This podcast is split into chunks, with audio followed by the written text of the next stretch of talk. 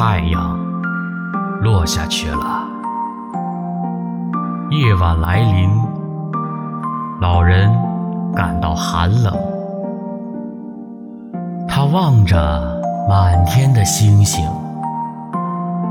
他的那盏哈瓦那鱼灯也不像从前那么亮了。那条鱼。拖着老人的船在海上游了一天一夜。老人没有想到，等待一场搏斗需要那么长的时间。第二天，当太阳再一次升起，老人又冷又饿，疲惫不堪。我已经感到了你的力量，让我们面对面的斗一斗吧。我和你谁也没有帮手，这很公平。来吧，来吧，让我看看你是谁。我知道你是谁，用你的大尾巴来拍碎我的船，用你那坚硬的长尾来刺穿我的身体吧。我早已经做好了准备，但是它当真有那么大？这一圈都到末了，它冒出水来，只有三十码远。老人看见它的尾巴露出在水面上，这尾巴比一把大镰刀的刀刃更高，是极淡的浅紫色，竖在深蓝色的海面上。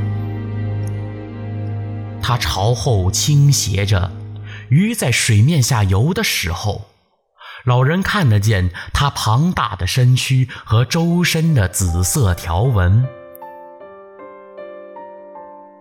它的背鳍朝下耷拉着，巨大的胸鳍大张着。我只有一次机会，这是生死搏斗。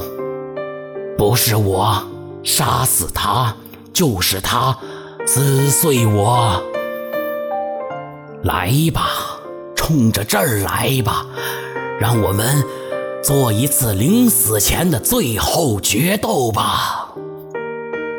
我老了，没什么力气，跟你磨了三天了，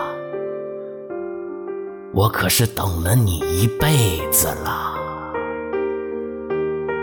老兄，我还从来没有见过比你更大、更美、更沉着的鱼呢。来吧，我们都快死了，让我们看看究竟是谁杀死谁。那条大鱼挣扎着向老人的小船冲过来。它游得那么快，那么有力，坚硬的长尾就像一把利剑。老人觉得自己快要撑不住了，他用软绵的双手努力握紧他的鱼叉，将鱼叉举过头顶。他把鱼叉举到了不可能再高的高度。老人。拼尽他最后的生命，将鱼叉扎入了大鱼胸鳍后面的鱼腰里。那鳍在空中高过了老人的胸膛，老人扎中了大鱼的心脏。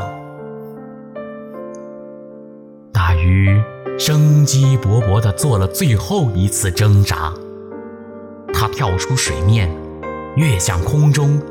把它的长、它的宽、它的威力和它全部的美都展现出来，而后轰然一声落入水中。老人赢了，他战胜了自己，战胜了那条大鱼，那条他一生都没有见过的美丽的大鱼。那条鱼比老人的小船长出许多。老人强撑着快要瘫痪的身体，费了很长的时间，才把小船。拴在大鱼的身上，他不知道应该让鱼带着他走，还是他带着鱼走。这时候，一群无所畏惧的鲨鱼正嗅着血迹朝这里涌来，成群结队的鲨鱼向老人的战利品——那条系在船边的大鱼发起了猛攻。那撕咬鱼肉的声音让老人再一次站立起来。他重新举起鱼叉，悲壮地站在船头。他决心捍卫他的战利品，就像捍卫他的荣誉。人并不是生来要给打败的，你可以消灭他，可就是打不败他，永远。打不败他。